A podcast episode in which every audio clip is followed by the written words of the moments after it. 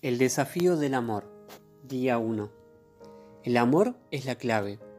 Si tuviera toda la fe como para trasladar montañas, pero no tengo amor, nada soy. Primera de Corintios 13:2. El verdadero significado de la vida está en amar a Dios y a los demás.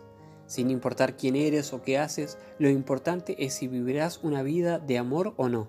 Y hay una gran diferencia entre ambas. Una es invalorable, la otra no tiene sentido. El amor es el ingrediente más importante de toda relación significativa. Es fundamental para una verdadera trascendencia. Tu calidad de vida se relaciona directamente con la cantidad de amor que fluye en ti y a través de ti hacia los demás. Aunque a menudo se pasa por alto, el amor vale mucho más que las riquezas, la fama y el honor. Estas cosas pasarán, pero el amor permanece. Puedes sentirte satisfecho sin las demás cosas, pero no sin amor. La ausencia de amor deja un vacío demoledor. Cuando no está presente, tu espiritualidad se vuelve superficial.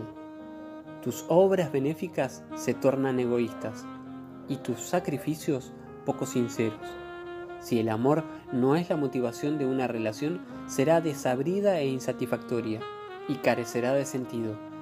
Cuando a Jesús le pidieron que identificara el mayor mandamiento, lo resumió de esta manera, amar a Dios con todo el corazón y amar al prójimo como a uno mismo.